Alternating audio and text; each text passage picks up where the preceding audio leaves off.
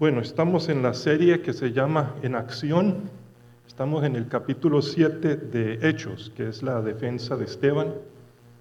Para entender bien este discurso, pues obviamente hay que mirar el contexto eh, que, vimos la semana pasada. Y este, este discurso es largo, es el más largo del libro de Hechos. Eh, ha sido problemático, de hecho, para muchos teólogos, porque les parece un fracaso. Se le acusó a él de blasfemar contra Moisés, contra el templo, y Esteban responde con una historia larguísima, la historia muy conocida por todos sus acusadores, la historia de Israel, y parece irrelevante y hasta incoherente con las acusaciones. Además, no hay indicaciones de que se hubiera salvado nadie escuchando esto, no como las prédicas de, eh, de Pedro, donde se salvaron 3.000, 5.000 personas. Aquí no se salvó nadie y él terminó muerto, apedreado. Así que para entender cómo la respuesta de Esteban era apropiada, poderosa y definitivamente no un fracaso, vamos a examinar primero el contexto sociopolítico. Se me puede poner la primera diapositiva.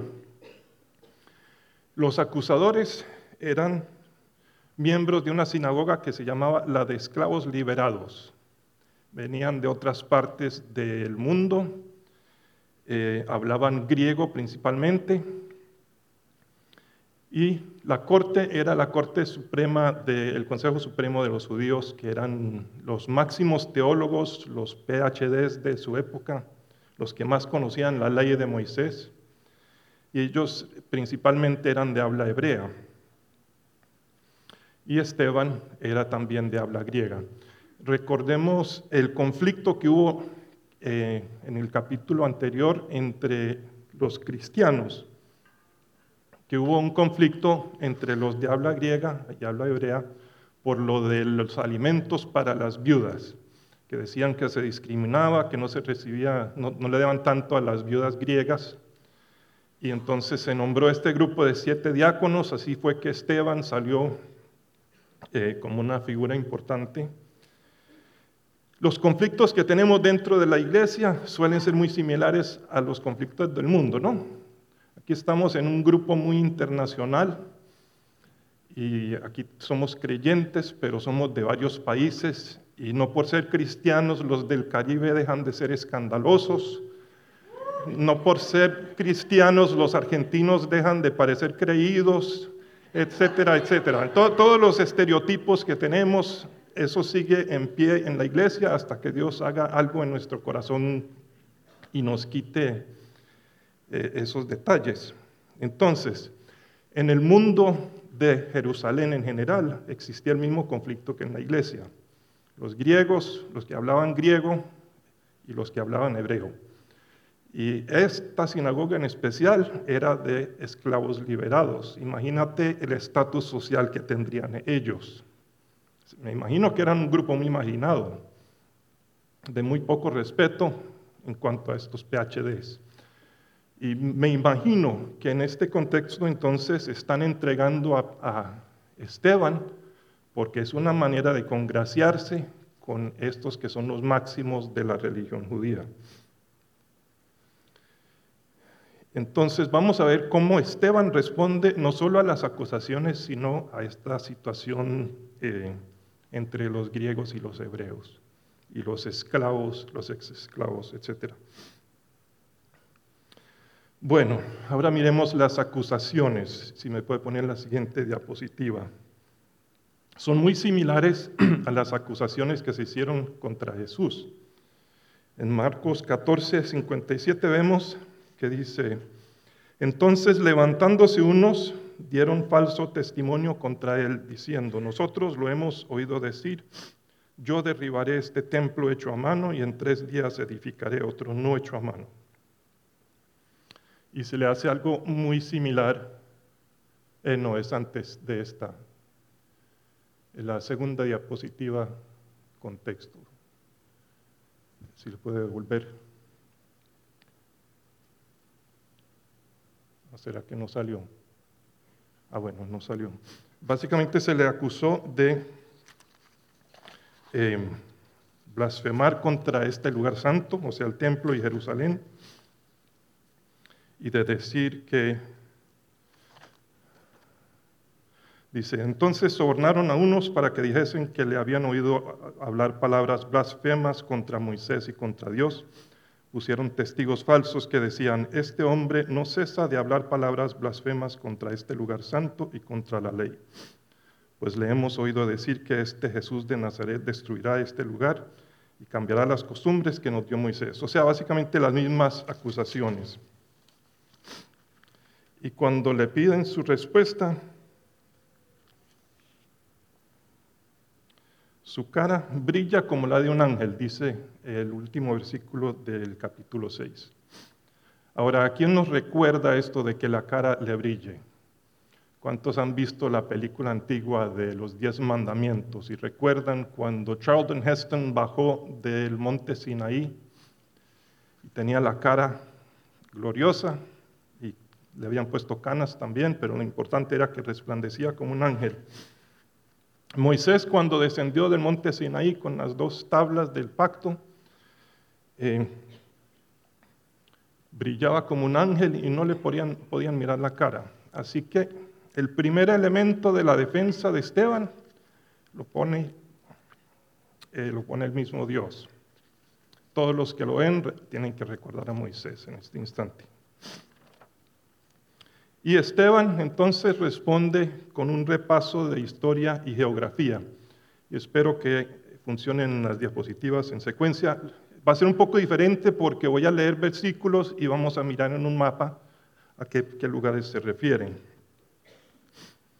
Entonces, eh, lo que dice el capítulo 7. Ok. Hermanos y padres, escúchenme, nuestro glorioso Dios se apareció a nuestro antepasado Abraham en Mesopotamia antes, de que él se estableciera en Harán. Dios le dijo, deja tu patria y a tus parientes y entra en la tierra que yo te mostraré. Ahora el primer mapa, por favor.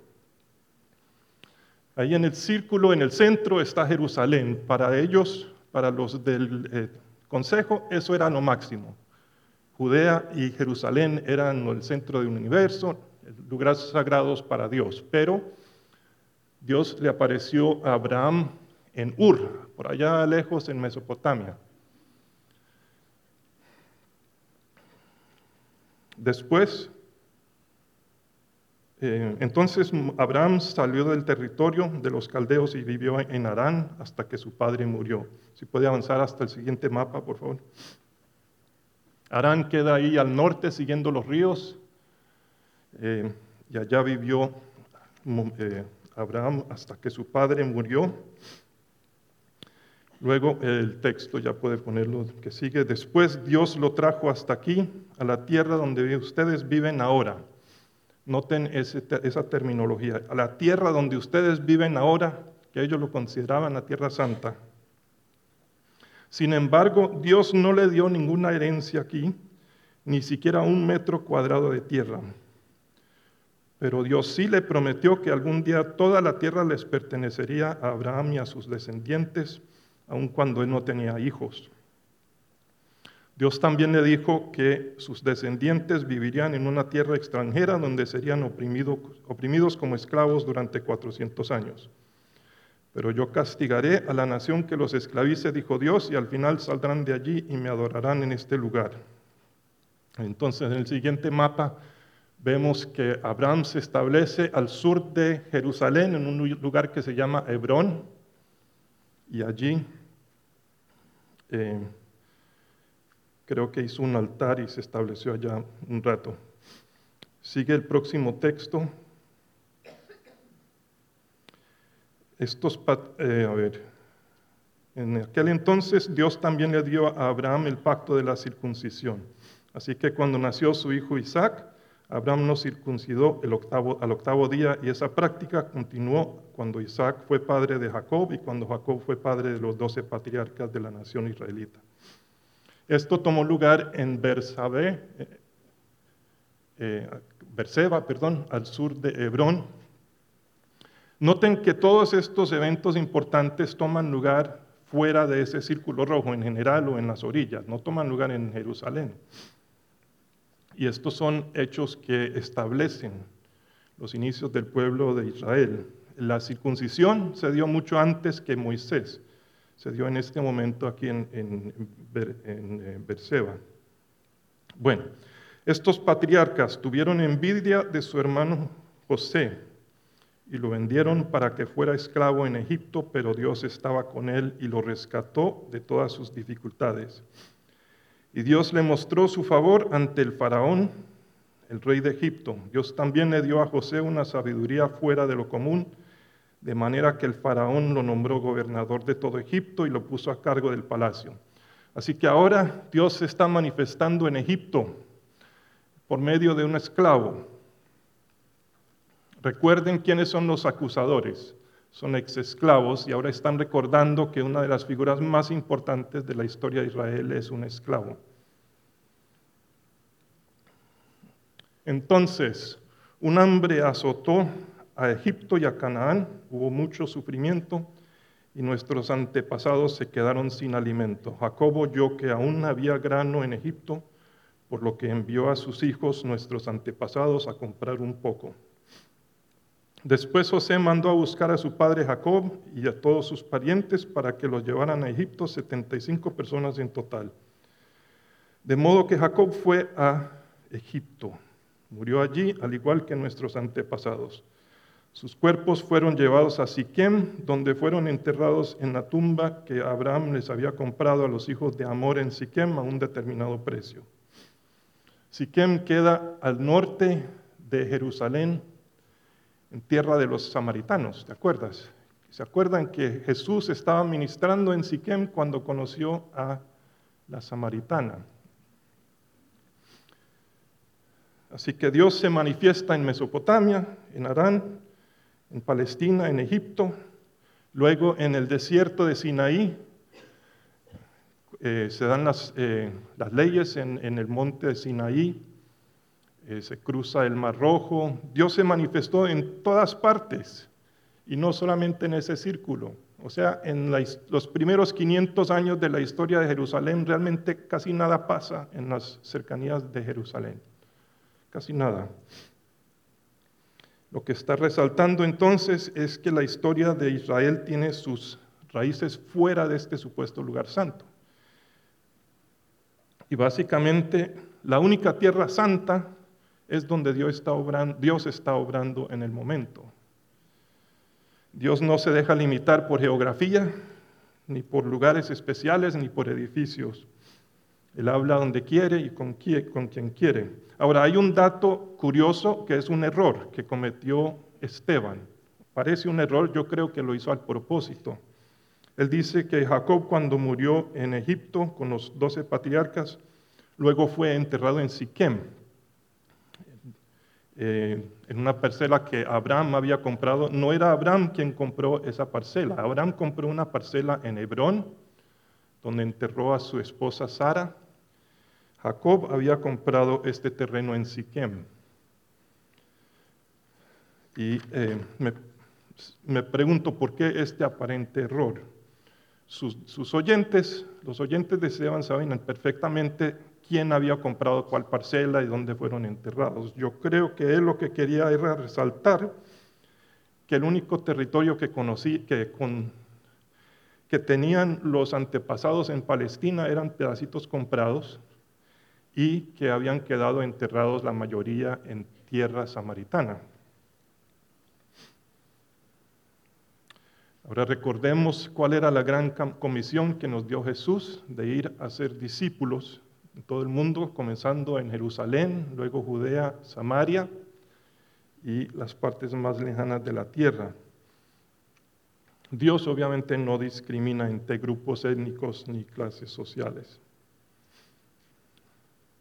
Bueno, así que así respondió eh, Esteban en cuanto a este lugar santo en referencia a Jerusalén y Judea, que básicamente no importaban no eran de gran importancia porque lo, único que importaba era la, que se manifestara Dios.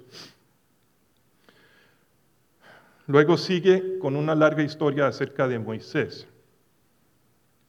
creció el número de, de Israel en Egipto, durante estos 400 años se multiplicaron los números, se cumplió lo que Dios había prometido, de que Abraham iba a ser padre de una gran nación y también la parte de que iban a pasar por esclavitud en Egipto. Yo creo que estas referencias a la esclavitud, eh, o sea, que él hizo hincapié en eso, de la esclavitud, yo creo que eran referencias a esta sinagoga que los estaba acusando, y en medio de este juicio que le están haciendo injustamente, les está ofreciendo gracia a estos ex esclavos. Mira, nuestros antepasados todos eran esclavos, ustedes no tienen por qué sentirse mal ni dejarse criticar, simplemente un hecho de la historia. Bueno, eh, nació Moisés y él, Esteban enfatiza que él fue criado por egipcios, aprendió toda la sabiduría de los egipcios era poderoso en palabras y acciones, o sea, no era un producto de la cultura hebrea. Moisés era egipcio, básicamente, culturalmente. Cuando tenía 40 años, baja a ver a sus compatriotas, a visitar a sus parientes. Cuando está allá, ustedes conocen la historia, ve que un capataz egipcio está maltratando a un judío entonces mata a este israelí, a este egipcio y lo entierra. El día siguiente ve una pelea entre dos israelitas. Interviene, dice, ¿por qué están peleando?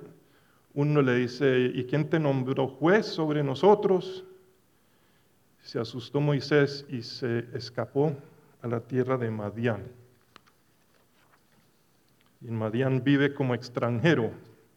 Otra vez este tema de que a Dios no le importan los lugares geográficos ni las culturas. Los hijos de Moisés nacen en Madián también. Y tiene una esposa madianita, eso no se menciona en el texto, pero lo sabían todos los que escuchaban. Así que la segunda parte de los siguientes 40 años de Moisés vive en, en Madián. 40 años después Dios se le aparece en la forma de esa zarza que arde en las cercanías del monte Sinaí. En ese momento Dios le dice, quítate las sandalias porque estás en tierra santa. Ahora, ¿valdría la pena ahora ir a buscar esa parcelita? ¿Va a haber algo que indique que ese lugar es sagrado? No, porque lo que lo consagró era la presencia de Dios en ese momento, lo que Dios estaba haciendo en ese instante. Y en ese momento entonces Dios le da su llamado para ir a salvar a su pueblo y lo envía de regreso a Egipto. Así que en esta ocasión sí lo aceptan. Al principio lo habían rechazado, ahora sí lo aceptan más o menos como líder y logra sacarlos de Egipto y los guía por el desierto durante 40 años. Y dice Esteban que Dios le dio palabras de vida, o sea, la ley en Sinaí. Otra ocasión en que lo más importante de la historia de Israel, la ley de Moisés, fue algo que se dio no dentro de la tierra santa, sino en Sinaí, que queda en Madián. Moisés hizo señas y maravillas, pero aún así Nuestros antepasados, dice Esteban, lo rechazaron una y otra vez y prefirieron la idolatría. Vamos a ver ese pasaje. Dice, sin embargo, nuestros antepasados se negaron a escuchar a Moisés, lo rechazaron y quisieron volver a Egipto. Le dijeron a Abraham, haznos unos dioses que puedan guiarnos porque no sabemos qué le ha pasado a este Moisés que nos sacó de Egipto. De manera que hicieron un ídolo en forma de becerro, le ofrecieron sacrificios y festejaron este, ese objeto que habían hecho. Entonces Dios se apartó de ellos y los abandonó para que sirvieran a las estrellas del cielo como sus dioses en el libro de los profetas está escrito, Israel, ¿acaso era a mí a quien traía sacrificios y ofrendas durante esos 40 años en el desierto? No, llevabas a tus dioses paganos, el santuario de Moloch, la estrella de tu dios Refán, y las imágenes que hiciste a fin de rendirles culto. Por lo tanto, te mandaré al destierro tan lejos como a Babilonia. O sea, los antepasados de Esteban, los antepasados de sus acusadores, habían rechazado a Moisés también en el desierto a favor de la idolatría. Si recuerdan, estaban hartos, hartos de comer maná, querían regresar a Egipto y crearon ídolos para adorarlos ahí en el puro desierto. Imagínate adorar a un ídolo cuando uno ve en la montaña al lado la columna de fuego donde habita Dios. Imagínate. Yo no me puedo imaginar eso, pero así de tercos eran los israelitas en ese momento. Y Moisés había sacado agua de rocas, había abierto el mar rojo, había hecho una cantidad de cosas y aún así se quejaban, se rebelaban, no querían seguirlo. Básicamente lo que dice Esteban es que Israel siempre ha sido infiel. Y va a volver a este tema al final, hablando otra vez de Moisés. Ahora pasa al tema del templo. Y él hace un contraste entre el tabernáculo y el templo. El siguiente texto lidia con eso. Dice, nuestros antepasados llevaron el tabernáculo con ellos a través del desierto. Lo construyeron según el plan que Dios le había mostrado a Moisés.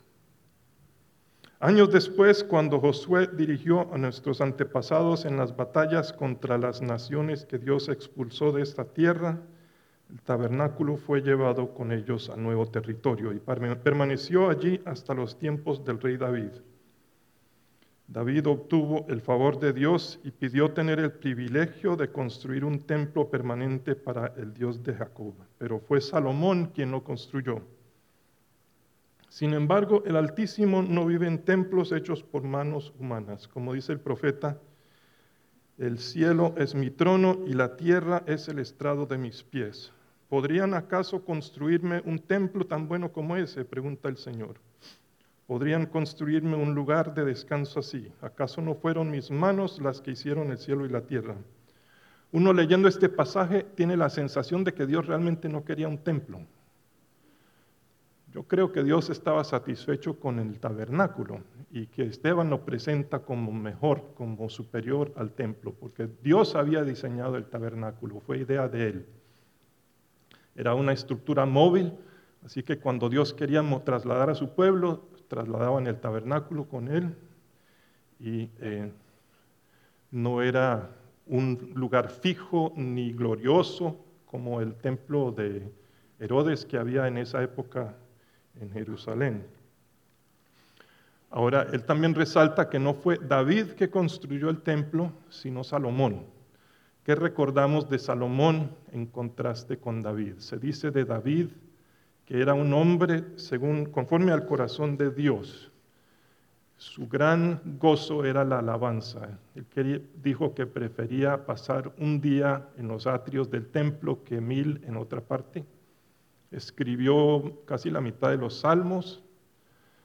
Era un hombre que alababa a Dios como muy pocos lo han hecho. Salomón, en cambio, tenía mucha sabiduría, pero ¿qué fue lo que hizo Salomón? Desobedeció muy directamente lo que había dicho Moisés en cuanto a los reyes. Dice en Deuteronomio 17, el rey no deberá tomar muchas esposas para sí porque ellas apartarán su corazón del Señor. Tampoco deberá acumular para sí grandes cantidades de oro y plata como recuerdan, Salomón se volvió el hombre más rico de su era, acumuló grandes, grandes riquezas y grandes números de esposas. Dice en Primera de Reyes 11, ahora bien, el rey Salomón amó a muchas mujeres extranjeras. Además de la hija del faraón, se casó con mujeres de Moab, Amón, de Edom, de Sidón y de, los hititas. El Señor había instruido claramente a los israelitas cuando les dijo, no se casen con ellas porque les desviarán el corazón hacia sus dioses. Sin embargo, Salomón se empecinó en amarlas. En total tuvo 700 esposas de cuna real y 300 concubinas. En efecto, ellas apartaron su corazón del Señor. Cuando Salomón ya era anciano, ellas le desviaron el corazón para que rindiera culto a otros dioses en lugar de ser totalmente fiel al Señor su Dios, como lo había sido David su padre.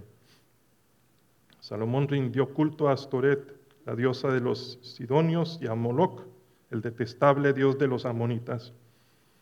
De ese modo, Salomón hizo lo malo a los ojos del Señor, se negó a seguir al Señor en forma total y absoluta como lo había hecho David su padre.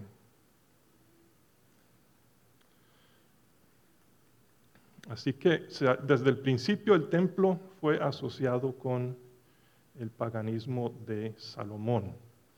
Y si recuerdan, después de Salomón se dividió el reino, el norte terminó perdido, o sea, salieron al exilio como castigo por su perdón, idolatría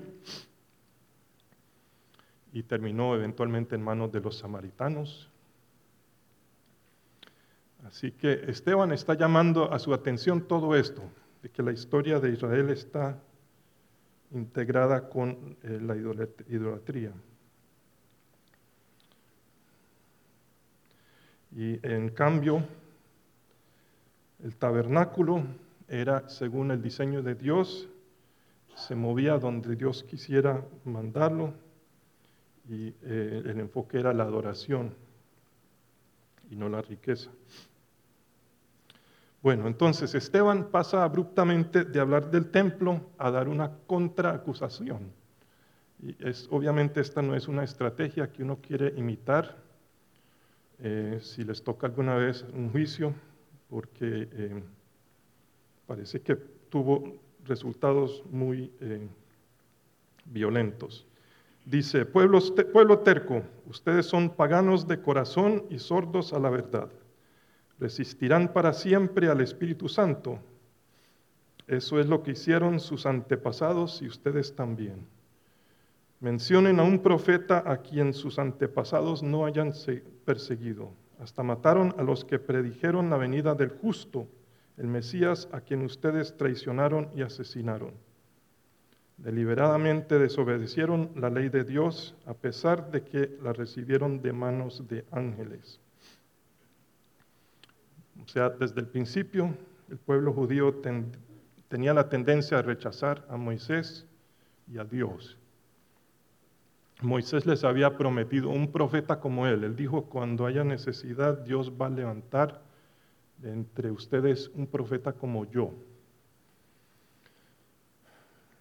Pero la tendencia era que cuando surgían estos profetas, la gente los detestaba, especialmente los líderes, porque les llamaban atención eh, en cuanto a su pecado. Les decía lo que Dios quería hacer, que muchas veces era desagradable, porque los iba a castigar por algo. Entonces terminaban matándolos, persiguiéndolos, y luego lo hicieron con el mismo Jesús, el mismo Mesías. Así que Esteban está identificando a sus acusadores, a esta corte, con los mismos que habían matado a todos los profetas anteriores. Ahora, como vimos al comienzo, las acusaciones contra Esteban eran muy similares a las que se hicieron contra Jesús. Y ahora vamos a ver que las últimas palabras de Esteban son idénticas a las de Jesús. Los líderes judíos se enfurecieron por la acusación de Esteban y con rabia le mostraron los puños. Dice el griego que crujieron los dientes. Es una manera de mostrar eh, su ira. Pero Esteban, lleno del Espíritu Santo, fijó la mirada en el cielo y vio la gloria de Dios y vio a Jesús de pie en el lugar de honor a la derecha de Dios. Y les dijo, miren, veo los cielos abiertos y al Hijo del Hombre de pie en el lugar de honor a la derecha de Dios. Jesús había dicho que, iba, que estaría sentado a la derecha de Dios, pero en este caso está parado.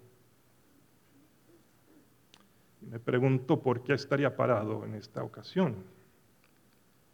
Yo creo que estaba haciéndole honor a Esteban, y eh, estaba listo para recibirlo en el cielo. Entonces ellos se taparon los oídos con las manos y empezaron a gritar. Se lanzaron sobre él, lo arrastraron fuera de la ciudad y comenzaron a apedrearlo. Sus acusadores se quitaron las túnicas y las pusieron a los pies de un joven que se llamaba Saulo. Mientras lo apedreaban, Esteban oró, Señor Jesús, recibe mi espíritu. Cayó de rodillas gritando, Señor, no los culpes por este pecado. Dicho eso, murió. Para mí Esteban es uno de los grandes héroes del Nuevo Testamento. Es un hombre, como dice, lleno del Espíritu Santo, lleno de sabiduría, tenía una comprensión del Evangelio que iba más allá que la de los apóstoles, porque los apóstoles en esta época seguían viviendo como judíos comunes y corrientes, iban todos los días a las oraciones en el templo, celebraban todo lo que se celebraba entre el pueblo judío, se identificaban básicamente como judíos, pero con un Mesías. Esteban, en cambio, está hablando de cómo Dios se manifiesta en otras culturas, en otras épocas, en otros lugares. Eh, y, obviamente ha enseñado lo que Jesús dijo de que se iba a destruir el templo y eh, que todo iba a cambiar, lo que Jesús le había dicho a la samaritana, que va a llegar el momento en que no se, no se adora ni en esta montaña ni en, eh, ni en Jerusalén, sino que todo creyente verdadero va a adorar en espíritu y en verdad. Esteban entendía estas cosas y eh, estaba ansioso por extender el Evangelio más allá de Jerusalén.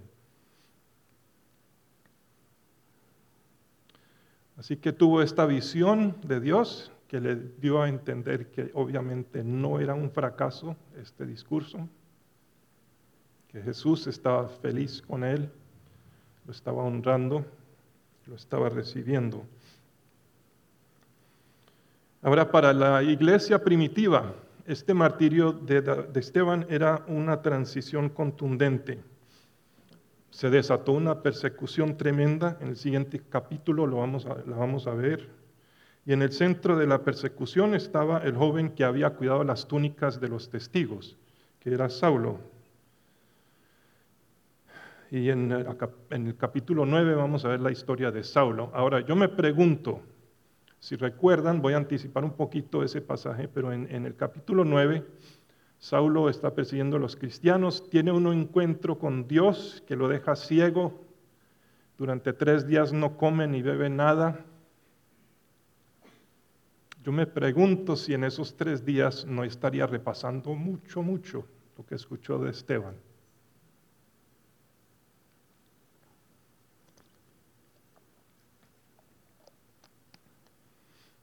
Ahora, con la, eh, con la persecución, entonces los cristianos, con la excepción de los apóstoles, se dispersan en Judea y en Samaria. Recuerden que Esteban había hecho referencia a que los patriarcas estaban enterrados en Samaria. Y yo me, yo me pregunto, Jesús había hablado con, o sea, les había predicado a los samaritanos en Siquem, me pregunto si estos cristianos que tuvieron que salir de Jerusalén se habrían hospedado, hospedado con esta gente que había conocido a Jesús en Siquem. Pero uno ve que se comienzan a tumbar barreras culturales y de las más fundamentales, porque los judíos no se asociaban con samaritanos para nada. Pero ahora los cristianos sí lo van a hacer. Eh, Felipe comienza a cumplir la segunda y tercera fase de la gran comisión. Él evangeliza en Samaria y en las costas de Judea. Habla con el etíope, así que está evangelizando, pues el evangelio está llegando hasta África ya. Y luego Pablo y sus compañeros extienden el evangelio hasta las partes más remotas de, la tierra. Ahora, ¿cuáles son las implicaciones de este pasaje para nosotros? Bueno, la gran comisión no se ha terminado de cumplir. Jesús se la dio a todos sus discípulos, no era solo para los apóstoles, apóstoles, sino para todos. Así que nosotros estamos incluidos. Dios nos llama a nosotros a cumplir la gran comisión. Y si nos llama, como ha dicho el pastor, es porque tenemos los medios para cumplirla. Dios no nos va a mandar a hacer algo imposible. Si le pedimos oportunidades para compartir, Él nos da oportunidades. Mi esposa está ahorita en Colombia, hace un par de años, eh, cuando a ella, ella se dio cuenta de que era su responsabilidad compartir el Evangelio. Y la próxima vez que regresó a Colombia, comenzó a hablarle de Jesús a sus amigas, se convirtieron varias, hablaba con taxistas, con mendigos, y hubo varias personas que se entregaron a Jesús por la simple obediencia de Alicia Isabel. Ella no tiene gran conocimiento bíblico, pero compartía lo que sí sabía. Todos somos capaces de, hacer lo mismo. Dios a veces usa las circunstancias para llevar a cabo sus propósitos. Usó esta persecución para que se dispersara esta iglesia primitiva y alcanzara a todo el mundo conocido en pocos años. Así que la persecución la usó para sus propósitos, así como había usado la esclavitud para sus propósitos miles de años atrás. Este, este pasaje me ha hecho a mí reflexionar mucho sobre mi vida y, recordé un incidente de hace 10 años. Yo vivía en Dallas, eh, vivía solo, eh, yo tenía una casita, el inquilino era un señor que era egresado de un instituto bíblico famoso en Dallas. Eh, y yo charlaba con él cuando iba a la casa a hacer reparaciones. Y en dos o tres ocasiones él tarallaba una canción y después me dijo, ve qué tan curioso, esa canción solo la canto cuando estoy en presencia de una persona que va a tener un ministerio en América Latina. Y yo pues era un, estaba viviendo como un gringo más en una iglesia gringa y yo no tenía ningún plan de ir a América Latina ni de, ni de volverme ningún tipo de ministro. Así que me pareció curioso lo que dijo, pero obviamente despistado. Tres años después me salió una asignación en Bogotá eh, una semanita fui a trabajar allá y aproveché para tomar una semana en Medellín, donde me crié. Quería reencontrarme con amigos que no había visto en muchos años. Y allá me reencontré con una, con la mujer más hermosa de Colombia. La había conocido hacía 35 años y la volví a encontrar y quedé perdidamente enamorado. En el 2012 la traje a Estados Unidos, nos casamos y nos vinimos a vivir a Tampa porque ella tenía una hermana por acá. Y ahora soy un anciano en la iglesia hispana de Brandon. O sea, esto no es América Latina, pero aquí hay representados unos 8 o 10 países. hago viajes frecuentes a Colombia, así que yo sé que eh, Dios está cumpliendo la profecía del hermano en Dallas lo que me, lo que me está eh, suscitando esto es un gran desafío, porque yo, mi tendencia es ser muy, muy perezoso, muy cómodo, tengo mi trabajo, tengo mi casa y no me esfuerzo más allá, soy una persona introvertida, no me gusta hablar con la gente desconocida, ni siquiera con los conocidos en muchos casos. Eh, así que Dios me está sacando de mi zona de confort, como dicen. Y yo sé que Dios quiere hacer lo mismo con ustedes. Miren sus propias circunstancias. Ustedes, muchos están aquí porque es mejor que estar en sus propios países. Ah, de pronto no pueden estar allá por razones políticas o económicas, eh, lo que sea, pero Dios me ha traído aquí a la diáspora caribeña y venezolana y colombiana, y ustedes también. Y si Dios los tiene aquí es por un propósito. Ustedes también forman parte de la gran comisión, también tienen la responsabilidad de compartir el Evangelio. Y compartiendo aquí con los amigos, con los compañeros, la palabra se extiende no solo en Tampa, sino de regreso a los países de donde, de donde vienen. Así que les insto a que pidan oportunidades para ministrar, como lo, estoy comenzando a hacer yo. Eh, yo sé que Dios va a abrir muchas puertas. No hay mejor lugar que estar que donde Dios está obrando, ya sea en medio de la esclavitud, la dificultad, el destierro, es el mejor lugar y es el único lugar santo, es donde está Dios en ese momento. Oremos juntos para que Dios nos dé oportunidades de, para evangelizar como nos manda Jesús.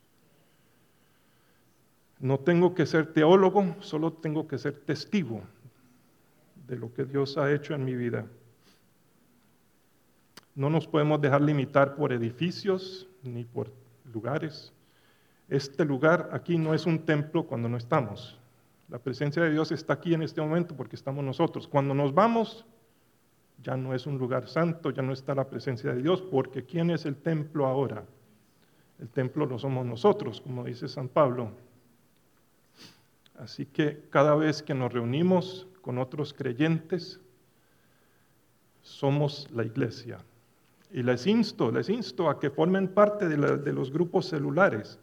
Imagínate estos creyentes que salieron de Jerusalén a Samaria, a otras partes, allá no había templos. En algunos lugares había sinagogas, entre los samaritanos ni siquiera. Pero ellos se reunían, hacían lo que sabían hacer y eran la iglesia.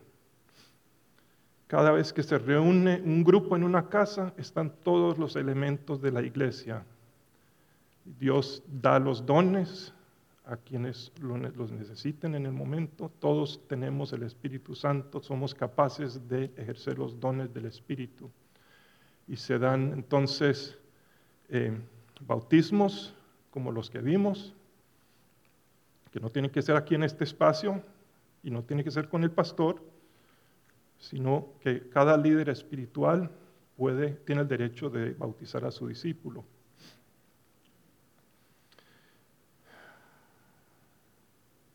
En, en, los grupos celulares. Bueno, recuerden la historia de China. En 1948 llegó Mao Zedong con los comunistas se apoderaron del país, se echaron a todos los misioneros, apresaron a los pastores y solo quedaron los cristianos rasos como nosotros. Pero cuando pudieron regresar décadas después, algunos misioneros encontraron una iglesia inmensa, inmensa y muy sana, muy vital, porque se reunían a escondidas en casas, en el monte, y hacían lo que sabían hacer y se multiplicaban porque había una, una pasión y se extendió la iglesia por medio de este movimiento informal, sin edificios, sin jerarquías. Los grupos celulares son básicamente el mismo fenómeno. Y eh, Algún día, si se desata una persecución, vamos a volver a hacer ese tipo de iglesia en todas partes. Así que les insto a que formen parte de un grupo celular. Eso también les da dónde traer a sus amigos inconversos o a los que les comparten para que les puedan disipular en un ambiente más informal. Aquí en la iglesia no se hace, digo, en la reunión general no se hace discipulado, porque aquí una persona está hablando, los demás están escuchando. En cambio, en un grupo celular se dan las dinámicas entre personas y yo he visto cosas muy impresionantes que han sucedido en la sala de la casa de la familia Briones, por ejemplo, porque el Espíritu Santo está presente donde estemos nosotros. Así que les recuerdo que el templo lo somos nosotros. Seámoslo, hermanos, seámoslo. Gracias.